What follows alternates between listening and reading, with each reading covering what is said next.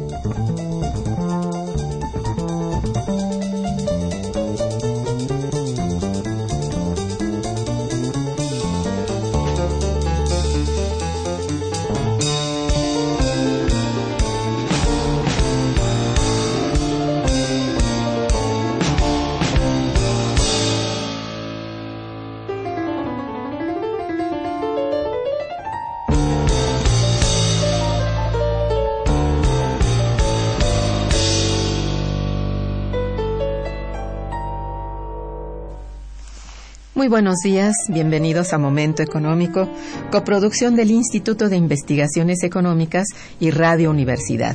Les saluda Irma Manrique, investigadora del Instituto de Investigaciones Económicas, hoy jueves 5 de junio de 2014. El tema de hoy está inspirado en la obra de, de Thomas Piketty, que es Desigualdad y brechas crecientes entre las rentas del capital y del trabajo.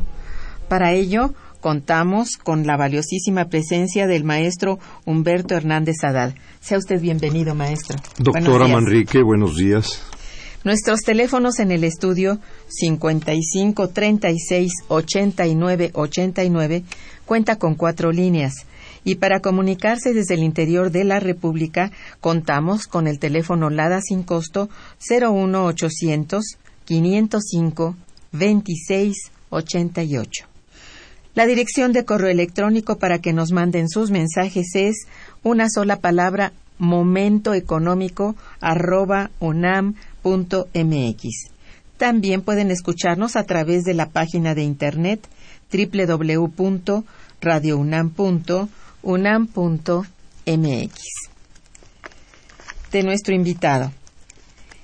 Humberto Hernández Haddad es abogado egresado de la UNAM, Obtuvo en 1972 el Premio Nacional Presidente Benito Juárez con el trabajo jurídico Análisis Constitucional de las Leyes de Reforma.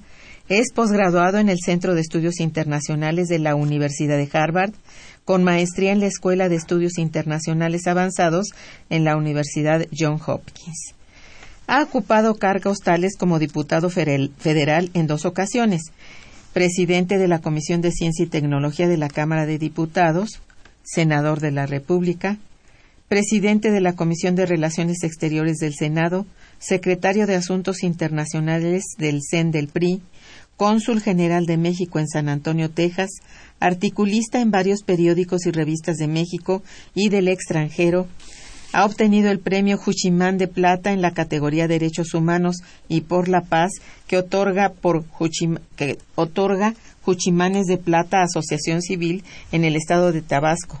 Esto fue en, en noviembre de 2012.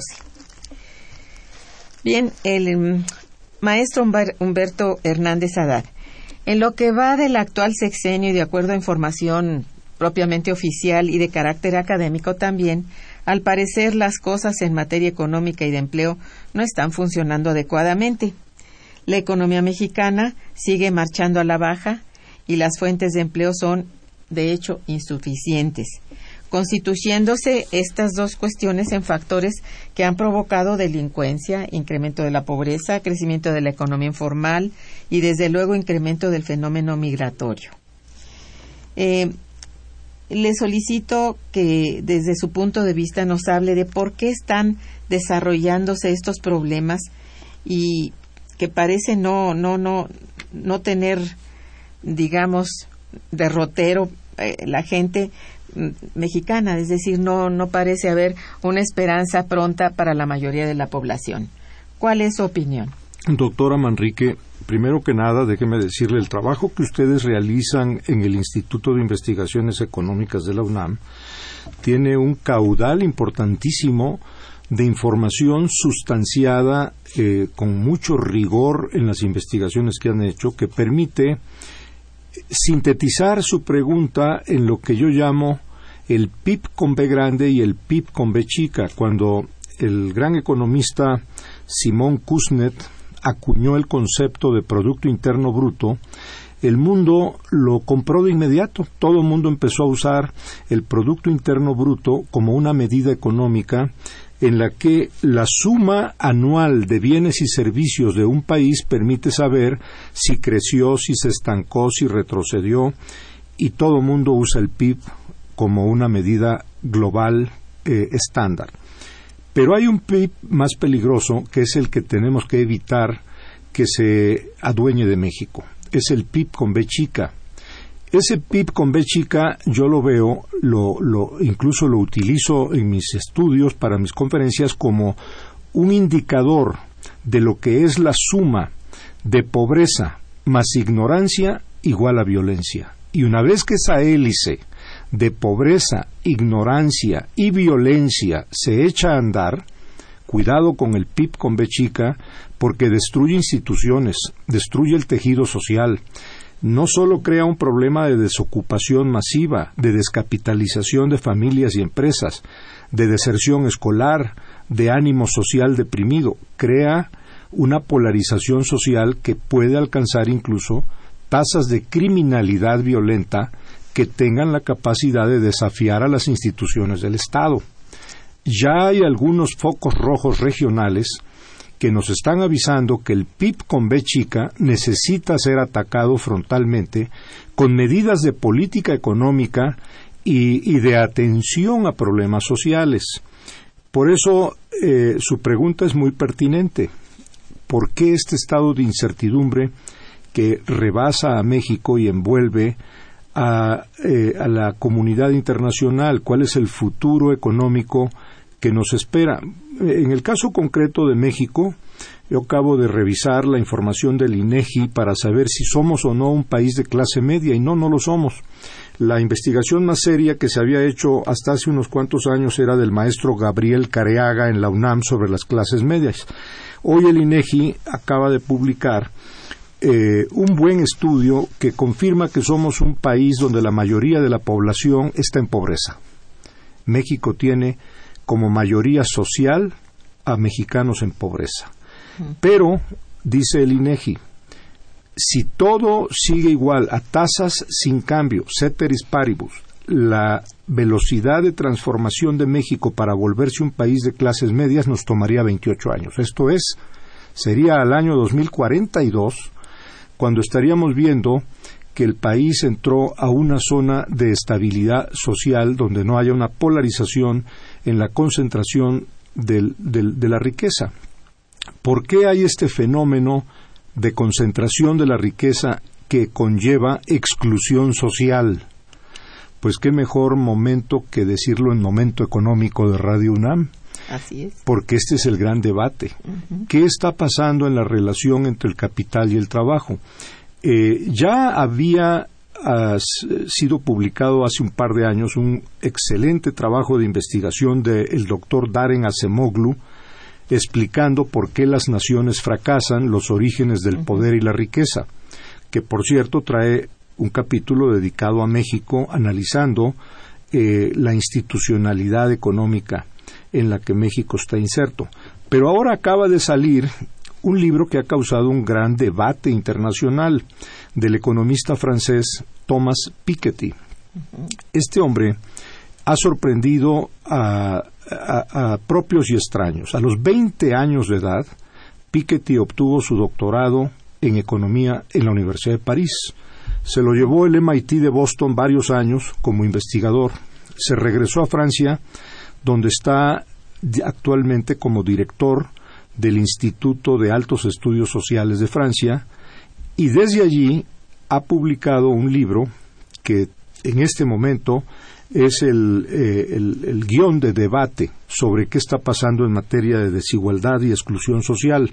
El libro se titula El capital en el siglo XXI y ha ocurrido algo interesante. Financial Times cuestionó la veracidad de sus investigaciones y las secuencias con las que hizo matemáticamente la prueba de las tasas de acumulación y concentración de la riqueza. Cuestionado en la veracidad de sus datos, acaba de aparecer una corrección. Eh, sí estaba en lo cierto, no hay tal error. Eh, Howard Reed de Inglaterra ha hecho la verificación y ha pedido al Financial Times que reconozcan que los cuestionamientos que le hicieron eran erróneos de parte del Financial Times. Y esto ha derivado en algo que es verdaderamente una muestra de buen humor y de que no hay que ver estos temas con ofuscación, sino con seriedad. Ha dicho un funcionario del Banco Central de Inglaterra. Lo que está pasando con el libro de Thomas Piketty son tres cosas. La primera es que mucha gente lo está comprando. La segunda es que muy pocos lo están leyendo. Y la tercera es que solo unos cuantos lo han entendido. De manera que se me ocurre, doctora Manrique, que tarde o temprano la UNAM, la máxima casa de estudios de México, podría ser un escenario perfecto para que voces como Thomas Piketty, Darren Acemoglu, Joseph Stiglitz, Paul Krugman, estuvieran un día en, en la UNAM para abordar un tema sobre el que se sabe todavía muy poco, ¿Por qué el sistema ha creado esta disfuncionalidad de concentración indebida de la riqueza, en donde pareciera que el supuesto económico neoliberal de que primero la expansión del producto económico y luego su reparto porque habría un percolado, un goteo hacia abajo, no solo no ocurrió, no resultó ser cierto, sino que hay una absorción masiva del capital a costa de las rentas del trabajo. Y esto nos lleva a algo en donde ustedes en el Instituto de Investigaciones Económicas de la UNAM jugarán tarde o temprano un papel importantísimo a definir el salario, el concepto del salario. Ya hay un primer atisbo. Esta semana el secretario del Trabajo eh, eh, del Gobierno Federal, eh, el secretario Navarrete Prida, ofreció que la próxima revisión del salario mínimo no atará la base salarial a la inflación, sino a los aumentos en la productividad, que es algo que Piketty desarrolla en sus investigaciones en este nuevo libro. Efectivamente. Explicando que la renta del capital financiero se ha vuelto muy superior, más veloz que nunca, a costa de quienes viven de la renta de su trabajo. Así es. Y eso nos lleva para regular un fenómeno social y económico tan delicado como es ese. Así es. Eh, ha dicho usted la pura verdad. Y es cierto que ya en algunas universidades, también en los Estados Unidos, hay quien estudia justamente ese fenómeno de absorción de los ahorros de los trabajadores. Estoy hablando, por ejemplo, de los fondos de retiro, que son absorbidos por el capital financiero en el proceso llamado financiarización. Es decir, esto ya ha sido de alguna manera estudiado, pero también, como dice usted, poco comprendido. Y bueno, como que no hay mucho interés en que esto sea realmente de debate y menos en universidades donde, bueno, las, eh, em, digamos que las tendencias son más bien neoliberales en el sentido del, de los propios planes de estudio. Entonces esto pues tiene muy poco efecto sobre todo sobre aquellos que están apenas estudiando la ciencia económica y otras ciencias sociales que también vienen al caso, ¿no?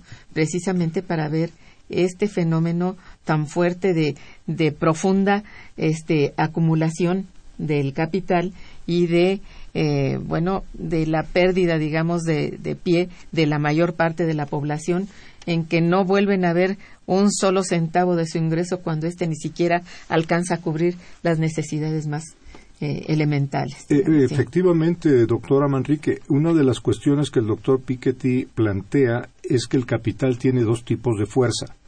Fuerzas convergentes que favorecen la igualdad social, pero también tiene fuerzas divergentes que impulsan la desigualdad y la concentración de la riqueza y conllevan eh, una tasa de exclusión, los excluidos. Habría que pensar si no hay en esa razón eh, la explicación de que tengamos casi 7 millones de jóvenes de entre 15 a 29 años de edad que en México no van ni a la escuela ni trabajan, que están fuera del sistema escolar y están fuera del sistema laboral. Esto es, están renunciando al futuro. Eso, eso es un problema gravísimo que tarde o temprano tendrá un ¿Piensa usted que el crecimiento público y privado de la deuda y la falta de tonicidad en el gasto público en México es así? ¿Por qué hay estos dos fenómenos juntos en este país? Porque la economía mexicana está girando en torno de qué va a decidir con el gasto público el gobierno federal. Eh, un dato preocupante es que la semana pasada desde Suiza nos hicieron saber que México descendió mm, eh, del lugar 9 al lugar 12 en preferencia de inversión extranjera. Esto es por lo que se refiere a destino preferido por la inversión extranjera. Estábamos en lo que le llaman en inglés el top ten, éramos uno de los primeros diez.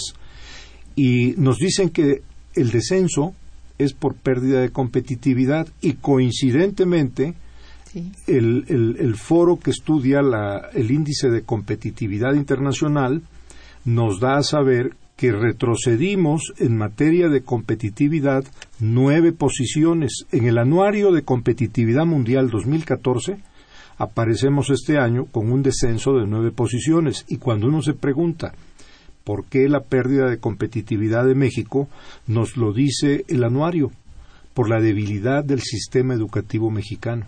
Un sistema educativo deficiente necesariamente implica una economía deficiente. El problema de esto, doctora Manrique, y usted lo sabe muy bien porque ha dedicado su carrera a formar economistas en la UNAM, es que son medidas de largo plazo. No se cosecha eh, en, un periodo. un año. Eh, eh, implica un esfuerzo de muchos años. A la deficiencia del sistema educativo mexicano, su falta de calidad. pero podríamos apoyarnos en las investigaciones y hallazgos que ha hecho la Comisión Económica para la América Latina que dirige la mexicana Alicia Bárcenas desde Santiago de Chile. Eh, ¿Qué dice la CEPAL frente a este cuadro? Dice, la región eh, que mayor pobreza tiene en el mundo es África, pero la región que mayor desigualdad tiene en el mundo es América Latina. Y el país que tiene el mayor índice de desigualdad dentro de América Latina es México. Qué, propone, ¿qué propone la CEPAL? Crear pactos, pactos para la igualdad que permitan recuperar la fortaleza del mercado interno, devolverle poder adquisitivo al salario y impulsar eh, un ambiente de progreso social, de mejor educación, mayor calidad educativa, oportunidades de empleo, porque al final de cuentas es al servicio de un sistema económico que puede funcionar mejor si participan productivamente un mayor número de agentes económicos a que, por lo contrario, se vuelva un sistema económico donde solo unos cuantos jugadores se quedaron con todas las fichas. Definitivamente. Eso es por lo que se refiere a las aportaciones que la CEPAL ha hecho en los últimos años no podríamos ignorar que el tema de la seguridad social tiene hoy una relevancia inmensa.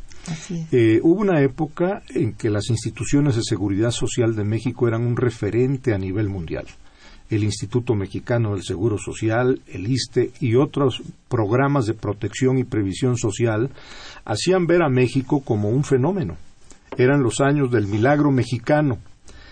Eh, yo le pregunto ahora a mis amigos que están preocupados por el futuro, ¿por qué no incluimos en la lista de preguntas, de interrogantes que tenemos que resolver, una que sería eh, con buena adrenalina eh, mover voluntades en nuestro país? La pregunta diría así, ¿y cuándo nos decidimos a volver a ser el milagro mexicano? Con una economía donde la inflación esté controlada, haya crecimiento económico, haya oportunidades de empleo, no haya que voltear a ver a las remesas que desde el exterior envían los trabajadores migratorios mexicanos, sino a la capacidad de generación de divisas por la exportación de mercancías mm, eh, eh, manufacturadas en México, con un campo reconstruido que en vez de ser una plataforma de expulsión de trabajadores rurales desempleados, camino al exilio laboral o a la violencia, puedan estar ocupados en hacer producir las tierras de México. Bueno, pues ese milagro mexicano hay que recuperarlo, doctora. No nos queda eh, más que voltear a ver hacia lo que el país puede hacer por sí mismo. Así es. Y ese es el milagro, que lo hagamos nosotros mismos los mexicanos. Así es. Es una cuestión de toma de decisión política.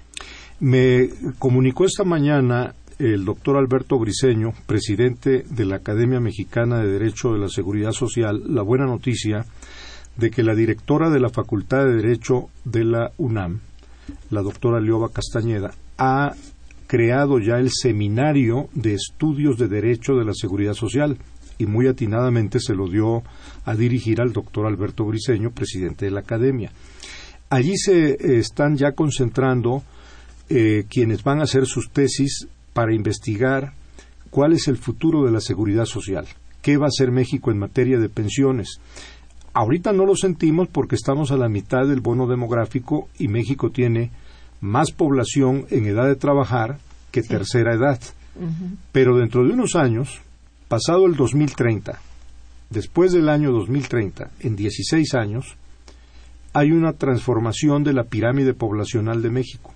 Habrá más tercera edad que población en edad de trabajar. Y ahí comenzará una contabilidad de gastos que es obvia, es lógica, porque el paso de a la tercera edad implica un costo en la atención a enfermedades crónico-degenerativas. Ya hoy México no gasta en su sistema de salud en enfermedades infectocontagiosas, está comenzando a gastar más en enfermedades como diabetes, hipertensión, enfermedades cardiovasculares. Eh, hay que tener una reserva financiera. Hay que pensar en eh, qué se va a hacer con el ahorro de los trabajadores y qué fórmulas óptimas de aplicación de esos recursos económicos pueden hacerse para desarrollar al país, para generar riqueza. Eso es por lo que se refiere al capítulo de la seguridad social del salario que habíamos mencionado, eh, nos hizo saber el laboralista José Mieri Concha, muy activo en materia de justicia laboral, que lo que a los laboralistas les está preocupando en este momento es la, falta de concurso en eh, las plazas directivas en las empresas. La movilidad social está parcialmente impedida en México por una concentración sin concurso, sin mérito, de las plazas de dirección. El país necesita reflexionar sobre el valor de la meritocracia, el que por su propio esfuerzo y mérito se vayan ganando las posiciones. Y eso aplica a las empresas privadas también. Aplica a todos los sistemas de empleo, sobre todo de, como dice usted, de alto nivel, de, de, de dirección, ¿verdad? Las plazas directivas. Sí. Otro aspecto que debemos considerar, doctora Manrique, es el de los tratados internacionales que México ha estado suscribiendo. De hecho, hemos suscrito todos y ya estamos incluso participando en uno que es muy importante, el llamado TPP, Tratado Transpacífico, en donde están sentados a la mesa por el continente americano, México, Estados Unidos, Canadá, Chile y Perú. Y por el otro lado del océano, Australia, Nueva Zelanda, Vietnam, Brunei, Malasia, Singapur y el último en ingresar a la negociación, Japón. Eh, es el más ambicioso tratado de libre comercio que se haya intentado. Sí. Y habrá que estudiar detenidamente cuáles son las oportunidades que se abren para México en exportar, en obtener transferencias de tecnologías, en atraer inversión productiva, no especulativa. Ya hemos hablado en alguna ocasión con usted de lo importante que es para México atraer inversiones extranjeras de carácter productivo que generen empleos, no de pisa y corre con un carácter de capitales golondrinos, esperando una tecla de la computadora para, habiendo especulado, retirarse abruptamente. Así es. Eh, habrá que entonces eh, estar atentos, doctora, a cómo vienen estas negociaciones del Tratado de Libre Comercio Transpacífico, qué nuevos estándares de protección en materia de derechos de propiedad intelectual van a tener para las patentes. Para México es muy importante obtener transferencia de tecnología eh, y, modernizar su planta productiva. Así es. Bien, pues este, esto es de veras un tema eterno, enorme, y para eso tenemos todavía el resto del programa. Vamos a, a, este, bueno, sepan ustedes, estamos en Radio Universidad, en el programa Momento Económico, hablando con el maestro Humberto Hernández Haddad sobre estos temas generales de economía. Vamos a un corte. Está escuchando Momento Económico.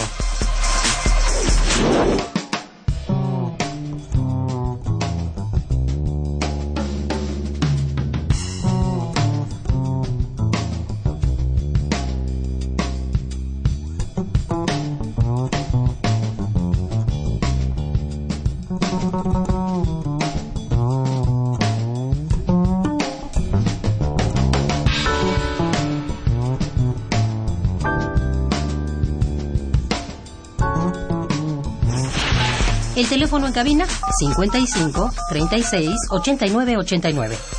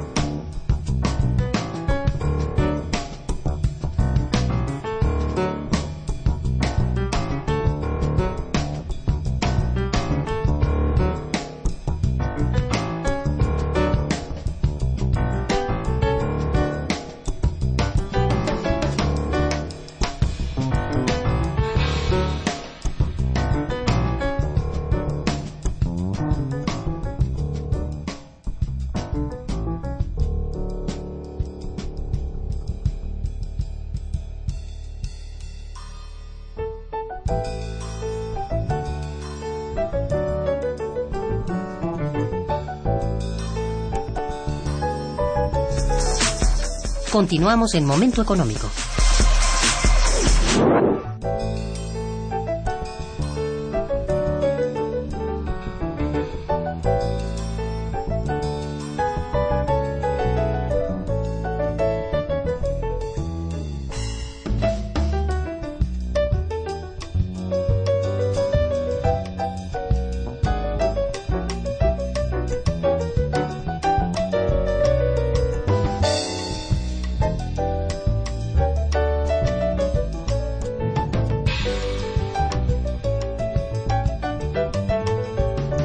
Muy bien, maestro. Bueno, siguiendo con esta temática, esta problemática que nos agobia como mexicanos, ¿usted cuáles son eh, los sectores que piensa son los más afectados, los sectores económicos más afectados?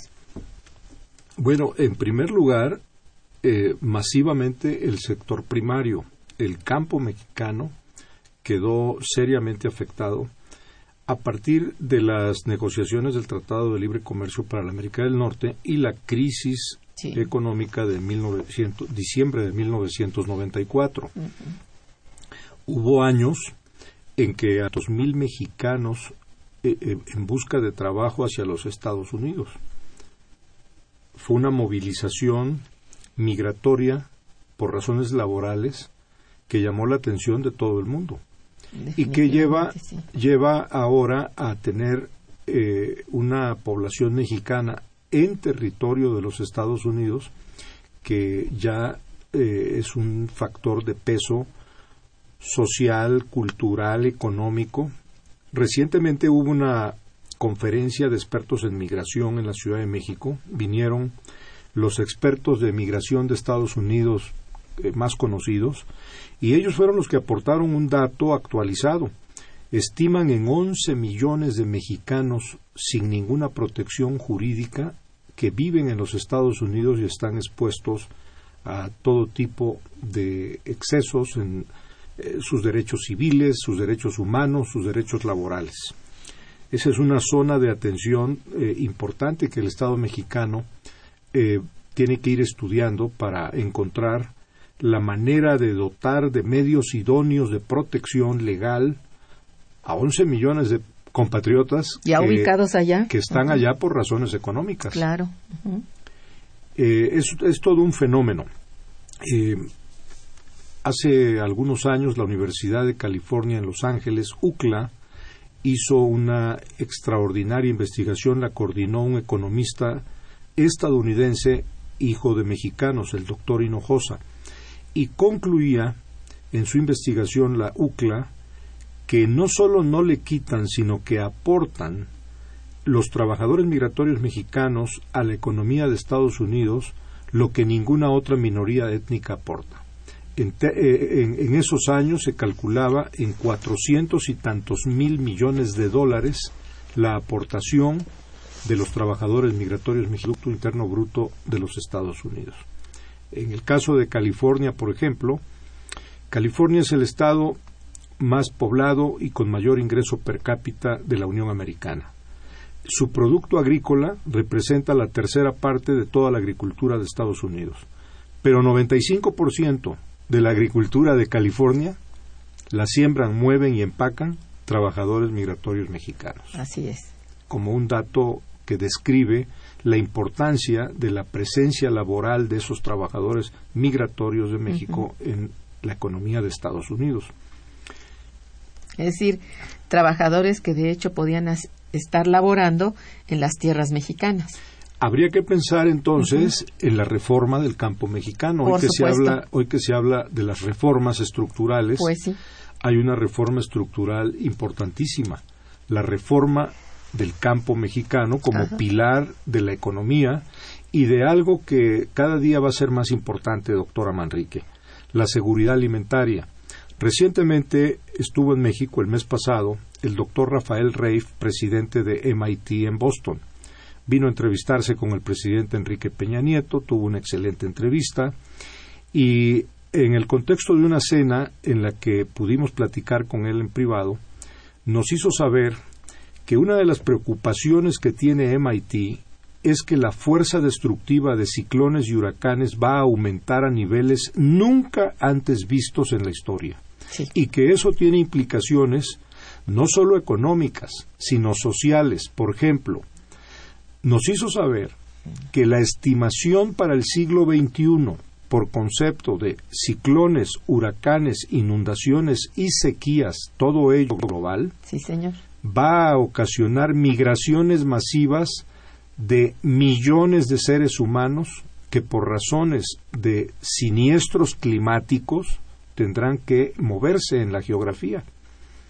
Eh, habrá que tener previsto entonces, México es país de ciclones, huracanes, inundaciones y sequías, habrá que tener previsto que eh, tengamos un programa nacional de contingencias para enfrentar lo que ya desde ahora nos están diciendo los centros de investigación como el MIT.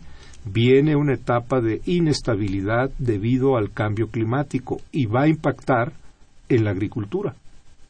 De manera que sí. la reforma del campo es la reforma del campo para generar reservas alimentarias, para generar empleo y para ocupar a una población que eh, necesita eh, eh, hacerse cargo de lo que en cualquier economía históricamente ha sido una primera obligación, el uso de la tierra y el agua. Que eso sería lo que lograría una reforma del campo. Definitivamente sí. Así es. Pues bueno, esto al mismo tiempo que es un problema eh, altamente importante para este país porque significa, como dice usted, la seguridad alimentaria, nada menos. Eh, significa también la, si posible, la repatriación de buena parte de esa gente que está en condiciones infrahumanas realizando el trabajo del campo en los Estados Unidos. Entonces, digo, si hay suficiente, mm, bueno, no sé, eh, decisión acerca de cómo llevar a cabo esa reforma eh, agrícola, una reforma que es no, no nada más de la agricultura, usted está hablando muy bien de que es de prevención del desastre, bueno, pues empezar a trabajar en el campo mexicano porque afortunadamente México es muy grande. Desde el punto de vista geográfico, es enorme. Y hay zonas verdaderamente despobladas y despobladas por no solamente por los desastres naturales, también por la inseguridad y la invasión del, del narcotráfico en, en zonas muy amplias, en regiones antes productoras de grano, hoy desiertas. Entonces, la problemática es envolvente, es muy, muy amplia, que comprende desde, bueno, pensar en llevar el financiamiento al campo, en darle a la gente que, que la habita la seguridad de que pueden seguir realizando su trabajo con condiciones, porque si no hay condiciones, empezar a desalojar aquellas zonas que el cambio climático, eso, bueno, no se puede evitar que exista, pero sí se puede evitar que haya más mortandad, más hambruna y, más desastre para este país en esos términos. Otro elemento que es importante mencionar dentro del cambio climático es el aumento del nivel del agua de los océanos. Claro, sí, Eh, ya algunas partes de la geografía mexicana están resintiendo sí. el aumento del nivel del Golfo de México. En, eh, por ejemplo, En Tabasco. En, el estado de Tabasco, Sí. en el municipio de Cárdenas, eh, la villa y puerto de Andrés Sánchez Magallanes y, y varios eh, zonas ejidales que eran eh, zonas ganaderas, ya hoy están invadidas por aguas del mar. Se han vuelto eh, pues terrenos salinizados. Y qué curioso, fíjese la contradicción. Tabasco es el segundo estado petrolero de la República. Es el segundo productor nacional de petróleo y de gas y primer productor nacional de azufre. El cambio climático se está originando por un calentamiento de emisiones de dióxido de carbono enviadas a la atmósfera Sí. por el uso de combustibles fósiles, la quema de petróleo acelerada que ha puesto el actual modelo industrial. Sí, sí. Y el Estado entonces, que tiene grandes yacimientos de petróleo y gas y genera una importante renta petrolera para la Federación, es al mismo tiempo el que recibe los efectos de ese calentamiento global con una inundación de aguas marinas del Golfo, porque el derretimiento de los cascos polares, todo el efecto que se ha creado de calentamiento en la atmósfera planetaria, ha devenido en que va a aumentar el agua, el nivel del agua de los océanos. En el Pacífico hay alrededor de 17.000 islas e islotes. Se calcula que 5.000 estarán en peligro de quedar bajo el agua con el aumento creciente que ya se está viendo. No solo el Estado mexicano, las universidades, las empresas Claro. y quienes tengan propiedades en litorales tendrá que, tendrán que poner atención. Así es. Es lo que decía yo. Eso es ineludible. Pero lo que sí se puede evitar es mucha más desgracia, vamos, en términos sobre todo de, de población en peligro, pero también de producción y de pérdida de tierras laborables, ¿no?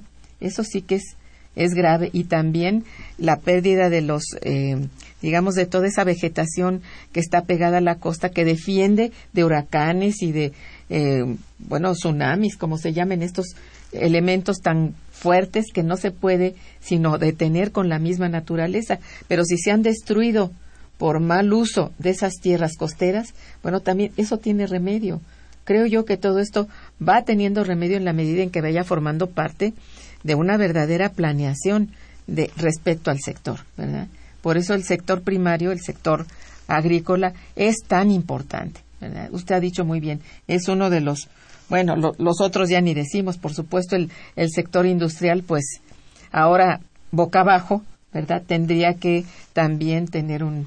Pues toca usted una fibra muy sensible, doctora Manrique, porque una de las preocupaciones que he encontrado en industriales mexicanos es que la planta industrial de capital nacional está sintiéndose eh, eh, cada vez con eh, menos posibilidades frente a las presiones que pueden hacer las importaciones industriales, unas porque traen una estructura de precios que casi raya en el dumping, si no es que a veces vienen con dumping. Pues son, sí.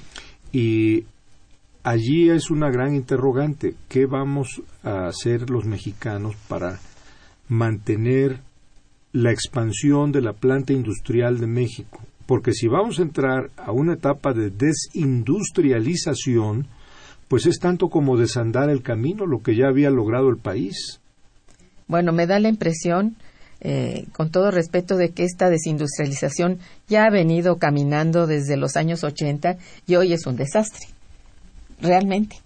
Existen industrias, pero no, no la cantidad de planta productiva, sobre todo nacional, que había en cierto momento. Estoy hablando de los años 60, 70, nada más. Los años del milagro mexicano. Del milagro mexicano. Entonces, esto no puede dejar de ser algo que se deje ir y se deje perder por una mala política industrial. Yo creo que ahí hay errores que hay que, este, bueno, subsanar, ¿verdad?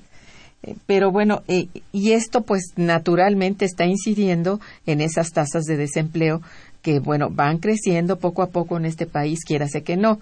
Se habla muchas veces de que hay empleo, pero el empleo es informal. Ya buena parte de los trabajadores, pues, entre comillas, ¿verdad?, están en ese sector. Y ese sector está absorbiendo al mismo tiempo fallas en la recaudación, em, eh, desde luego delincuencia, mm, competitividad o competencia con los formales, que eso ya es grave. Vaya, hay mucho por andar en el terreno de cómo empezar a corregir. Y se ha hablado, yo no sé por qué razón no ha dado eh, buen, buen resultado, la, el tratamiento que el gobierno le está dando al desempleo se habla de muchos planes y que están los programas ahí. bueno, ¿por qué razón usted a qué lo atribuiría? Porque es, es grave, es muy grave que, que la tasa de desempleo, lejos de bajar, crezca. Y la, la, informalidad. Ah, por eso, la informalidad no es empleo real, ¿eh? es semiempleo, ¿verdad? Eh, eh, hay, hay necesidad de que esto se estudie a fondo. ¿Qué es lo que ha pasado? con la cultura laboral mexicana de la informalidad, al no poder eh, entrar a las reglas del juego económico, cómo van encontrando una solución quienes se autoemplean en cualquiera de las posibilidades que le da la vida. Yo siento que el problema de la informalidad económica es un asunto insuficientemente estudiado y que tarde o temprano mm, nos tendrá que poner en la disyuntiva de si somos un país que aspira a formalizar, regular su economía eh, en forma transparente o a tener estas zonas grises donde nadie sabe el volumen de las transacciones porque todo es en la informalidad. Así es, definitivamente. Bueno, este, vamos a hacer una breve pausa musical, muy hermosa, y volvemos. Está escuchando Momento Económico por Radio UNAM.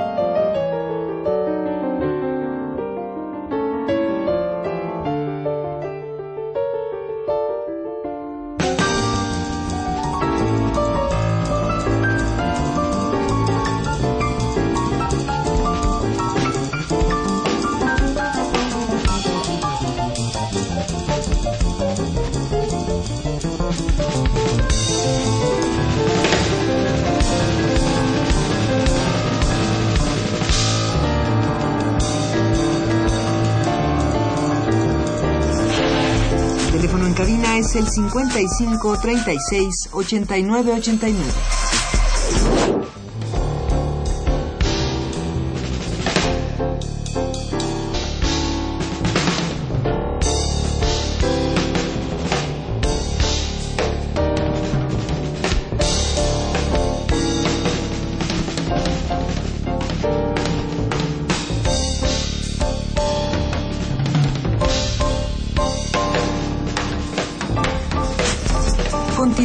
En Momento Económico.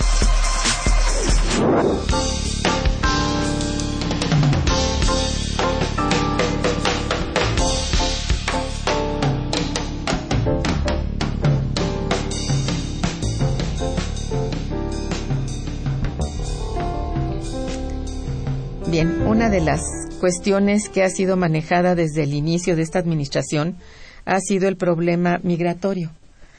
Eh, si bien ha habido entrevistas, eh, visitas de nuestro presidente a los Estados Unidos directamente con el, presidente de allá, eh, al parecer, bueno, por lo que toca al tratamiento de los migrantes, que ya 11 millones es todo un, bueno, un pueblo, ¿verdad?, instalado allá y sin defensa posible, ¿cómo es posible, bueno, cómo es el trato que se ha dado, cuál ha sido el resultado de esas entrevistas llevadas acá en términos de, bueno, también qué leyes van a proteger a nuestros migrantes y cómo detener la migración. Este sería uno de los elementos. Creando empleo en México, doctora Manrique, usted lo sabe muy bien desde el Instituto de Investigaciones Económicas de la UNAM, que el desempleo genera todo tipo de problemas sociales y económicos.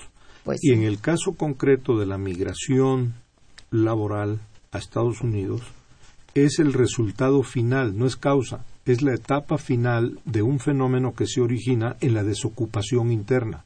Sí. Y una vez que tenemos esa eh, población desocupada, es de esperarse que traten de emigrar en busca de un trabajo. Así es. La salida eh, que ha encontrado la economía mexicana en materia de desocupación es acudir al mercado laboral estadounidense donde sí necesitan a esos trabajadores, entre otras razones, porque pueden incluso usarlos de manera tan flexible como contratarlos y desocuparlos el mismo día.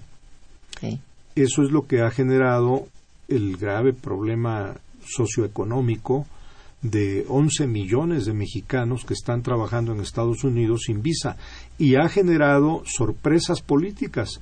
¿Quién cree que es el presidente de Estados Unidos que más trabajadores migratorios mexicanos ha deportado eh, desde Estados Unidos? Pues Obama. Es Barack Obama. Ha roto todos los récords históricos y la administración de Barack Obama ocupa el primer lugar en deportaciones masivas de trabajadores migratorios mexicanos. ¿Qué tal? De modo que el problema de la migración tenemos que asumirlo como un problema nuestro y es un problema de organización de nuestros propios recursos, administración de nuestros propios recursos productivos. Así es, asumir el problema, no trasladarlo. Allá, bueno, existe el derecho internacional y que debiera aplicarse debidamente. Eso sí corresponde a nivel, digamos, de trato con otros países. Pero bueno, es demasiado dejar las cosas a la, al extranjero o al vecino. Han ignorado tanto la Carta de Río de Janeiro como diversos tratados y convenios internacionales que sí le dan protección a los trabajadores migratorios. Pero pues en tanto se ponen de acuerdo, a nosotros lo que sí nos corresponde es ir a la raíz del problema, cómo crear en nuestro país las oportunidades de empleo que necesitan nuestros propios conciudadanos. Sí, es un gran problema y hay que, hay que moverlo, ¿verdad? Digamos que, pues hay formas, desde luego pensamos enseguida en que la inversión crezca, tanto pública, con que haga la labor de arrastre para la privada porque hoy ninguna de las dos responde. Entonces, ahí sí es importante la labor de un gasto público debidamente mm, monitoreado, controlado. Se puede, lo han hecho otros países, aquí mismo se ha hecho, porque ahora no? Eso, eso es lo que deja pues eh, en el ambiente de que hay que hacer mucho todavía. Así es, doctora. Mire usted, voy a leerle algunas preguntas de nuestros radioescuchas y algunas felicitaciones. Bueno, el, el doctor Daniel Palafox Palafox eh, felicita al invitado y al programa. Dice, desde el Senado de la República felicitamos al maestro Humberto. ¿Cuál sería la propuesta parlamentaria en materia educativa para mejorar la situación económica? Pregunta el doctor Palafox. Viniendo la pregunta de parte del doctor Daniel Palafox, que tiene una destacada actuación en el Senado y obra publicada, ha ganado incluso un premio en Estados Unidos por su contribución en la defensa de los derechos de la familia y de los menores pues el, el, mejor negocio que puede hacer un país es tener un buen sistema educativo. Los países nunca han podido llegar más allá de donde estaban preparados para llegar. El milagro de que un país logre metas para las que no estaba preparado no existe. Pues Hay que preparar bien a la juventud mexicana para una etapa de fuerte competencia económica internacional, sobre todo con las tecnologías que hoy existen que han generado un clima de competencia como nunca antes se había eh, conocido. Es cierto. En la cultura, la educación, los negocios, en todo. Es, verdaderamente un partido muy apretado el que se está jugando en los mercados internacionales. Y la clave es preparar bien a nuestros jóvenes. Ciertamente. Doña Teresa Rivera felicita al invitado y al programa. Dice, el país quiere emplear a extranjeros, pensando que son más productivos Qué pena que en México ocurra esto. Es una lástima desperdiciar recursos en material humano no calificado, pero extranjero. Pues qué curioso, hoy en día México tiene tanto capital humano preparado que ese capital humano, al no encontrar oportunidades, se está yendo del país. Así es. Es, es pues es curioso, pero es falta de, de control de esa política, de esa política migratoria. Bueno volvemos al punto. No sé, es difícil, es complejo, pero hay que abordarlo, ¿verdad? María de, los, María de Lourdes Betancourt, eh, también muchas felicidades al invitado. A la hora de tomar medidas, el gobierno no toma en cuenta estas propuestas tan valiosas como las que ahora el invitado menciona. Carlos Coria, que lo felicita también, dice, hoy no hay empleos, hay una subcontratación que no ofrece ni estabilidad ni mejora para los trabajadores. Por eso la informalidad, la salida mexicana ha sido generar una zona de informalidad económica donde si no hay empleo, pues se lo generan como una solución práctica en actividades de todo tipo quienes están siendo víctimas de la desocupación. Sí, bueno, aquí también Jorge Fernández lo felicita. Felicita al maestro Humberto, dice, por su labor y por sus propuestas tan interesantes. Gracias, pues, don Jorge. Pues, doctora, mi labor ha sido ser un buen eh, egresado de la UNAM, atento a lo que mi alma mater está haciendo, y ustedes en el Instituto de Investigaciones Económicas tienen material muy valioso que siento que no está todavía debidamente valorado y apreciado. Las últimas investigaciones que han hecho sobre empleo, el problema de la gestión de los tratados de libre comercio, su impacto en la economía mexicana, es valiosísima. En el Instituto de Investigaciones Sociales de la UNAM, el vecino de ustedes, eh, la semana pasada fui invitado al seminario sobre movimientos sociales globales. Bueno, lo que está haciendo la UNAM investigando en dónde está la génesis de los movimientos sociales globales es importantísimo el papel de las clases medias. Este es importantísimo. ¿eh? Ese, ese de las clases medias es, bueno, poco estudiado desde el punto de vista económico, pero tiene una íntima relación. Mientras no lo veamos con ojos de economistas, vamos a dejar en manos solamente de los sociólogos tratar el asunto de la clase media. Y es que un país que no tiene clase media es un país muy desafortunado, muy poco desarrollado. Esta es la verdad. Cumple una función importantísima la clase media, atemperar los extremos.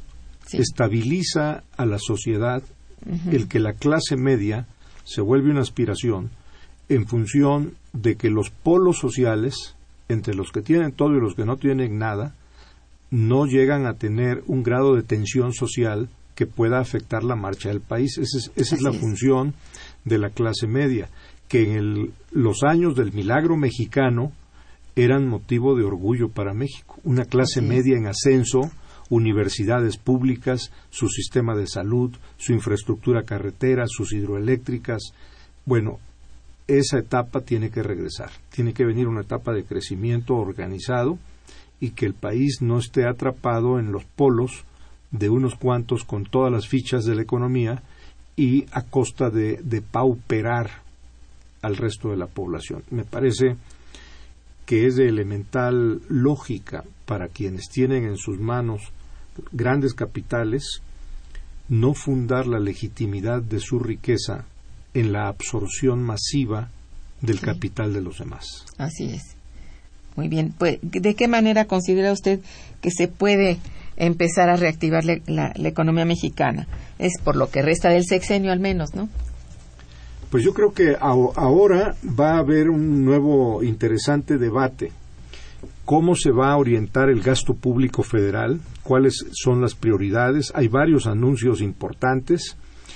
Y uno que no sabemos cómo va a aterrizar porque no se conoce todavía la legislación secundaria y después de las leyes federales que emite el Congreso todavía falta el marco regulatorio secundario que tendrá que emitir el propio Ejecutivo o los organismos autónomos en materia de petróleo, gas, electricidad, petroquímica, telecomunicaciones, que son áreas estratégicas de alta rentabilidad y en donde pues no sabemos todavía cómo va a quedar en definitiva la legislación y la regulación. Así es. Eh, cuando hace un momento mencionaba usted el papel de la escuela regulacionista, que usted ha estudiado muy bien, el economista francés Boyer. Sí, Boyer, sí. Boyer eh, es de gran actualidad para México. Habría que darle a los legisladores que están abordando estos temas que lean a Boyer y los conceptos de la escuela económica regulacionista. Así es, él es un admirador precisamente de Piketty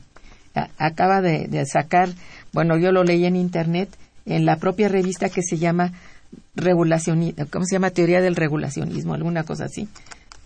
Regulacionistas. Bueno, yo prometo darles el, el tema para la próxima vez porque ahora no recuerdo, pero es muy importante la corriente esta que está incluso exaltando la labor de Piketty. ¿eh? Pues el papel del Estado mexicano frente a esos sujetos regulados que eh, vendrán a participar en el, nuevo eh, eh, clima de negocios que se abrirá, de oportunidades económicas que estas reformas constitucionales abren, está todavía por determinarse en función de el marco legislativo, el marco regulatorio secundario y el papel que el Estado mexicano vaya a asumir, ya sea a través del Ejecutivo Federal, Administración Pública Federal Central o de los organismos autónomos que ya tienen facultades para eh, fijar las reglas del juego a estos sujetos regulados, como son la Comisión Nacional de Hidrocarburos, la Comisión Federal de Competencia Económica, para evitar eh, fijación de precios o formaciones cuasimonopólicas en los agentes económicos que concurran al mercado mexicano, o de Telecom, que es todo un caso, todo un fenómeno económico televisión, radio, eh, eh, todo lo que implica el sector telecomunicaciones. Ciertamente. Bien, pues eh, doña Hilda de San Román también le felicita mucho y, también a nuestro programa. Pregunta dónde puede encontrar la obra de Piketty y cuál es la editorial de esta obra. Yo solamente le puedo decir que conozco lo que ha mencionado precisamente Robert Boyer en, en su obra, en su eh, revista que es Teoría de la Dependencia. se puede ahorrar. De la de regulación, perdón. Se puede ahorrar comprar el libro entrando por internet al sitio que el propio doctor Thomas Piketty puso en la Escuela de Economía de París por internet. Si pide Escuela de Economía de París, hay una síntesis y eh, sus conclusiones. Exacto, y vienen en francés y en inglés. Muy bien. Este, gracias, doña Hilda. Francisco Ortiz, que me manda un saludo. Muchas gracias. Muchas gracias. Roberto García, que si el invitado puede dar un correo electrónico, por último, porque ya nos comió el tiempo. Con mucho gusto, son mis iniciales hhh arroba prodigy.net.mx. A la orden. Bien, pues muchísimas gracias por haber estado en nuestro programa. De verdad fue muy interesante y gracias a todos nuestros radioescuchas por su atención y sus llamadas. Estuvo en los controles técnicos Socorro Montes Morales, en la producción Santiago Hernández y Araceli Martínez, eh, la coordinación y conducción a cargo de Irma Manrique, quien les desea muy buen día y mejor fin de semana. Gracias.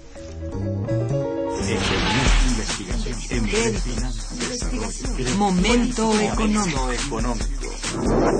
Radio UNAM y el Instituto de Investigaciones Económicas presentó Momento económico. Momento económico.